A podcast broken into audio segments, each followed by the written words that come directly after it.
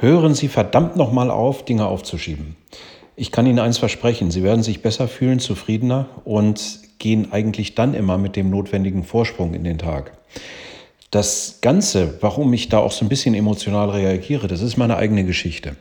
Als Student bereitete ich mich in der Regel, äh, ich sag mal, last minute vor. Das heißt mit Mut zur Lücke. Das galt für Klausuren, das galt für Prüfungen, das galt für irgendwelche äh, ja, Projekte, die ich machen muss. Die Gründe waren ja eigentlich die Vielzahl an Dingen, die mich immer aufgehalten haben, die dann in diesem Moment doch wesentlich dringender waren. Und äh, es gab viel, was dringender als äh, Prüfungsvorbereitung war. Da war der Sport, dann gab es die Freundin, dann gab es das Treffen mit Freunden, die Hilfe beim Umziehen und der Videorekorder, ja, den gab es damals noch, der dringend für das nächste Event im Fernsehen präpariert werden musste. Und äh, der ein oder andere von Ihnen wird noch wissen, wie kompliziert das war. Da konnte man dann schon eine ganze Zeit lang äh, sich mit beschäftigen. Und ja, dann war man ja auch noch irgendwo schlafbedürftig nach diesen ganzen dringenden Notwendigkeiten. Und manchmal war es auch wichtiger, aus dem Fenster zu gucken. Um es kurz zu machen, meine Bequemlichkeit oder auch äh, ehrlicher, meine Faulheit haben mich gehindert, äh, die Dinge zeitlich passend anzugehen. Habe ich mich deshalb jetzt geändert? Im Grundsatz nicht. Aber einiges hat mir dann Jahre später sehr geholfen. Als ich aus unerfindlichen Gründen, ich kann es Ihnen wirklich nicht erklären, vom Langschläfer zum Frühaufsteher mutiert bin, hatte ich morgens plötzlich nichts mehr zu tun.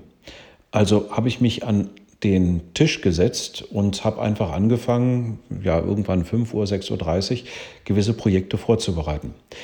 Nach zwei Stunden störungsfreier Arbeit hatte ich ein Konzept oder verschiedene Konzepte, einen Terminplan, eine Kostenschätzung fertig und das Ganze sogar noch einigermaßen anschaulich auf dem PC.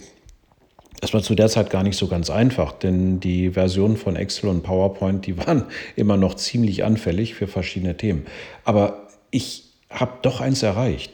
Ich hatte für mich ein richtig erhebendes Gefühl und das alles schon, was ich dann am Montag früh erledigt hatte und in der Regel normalerweise ja kurz vor Schluss am Freitag gemacht hätte.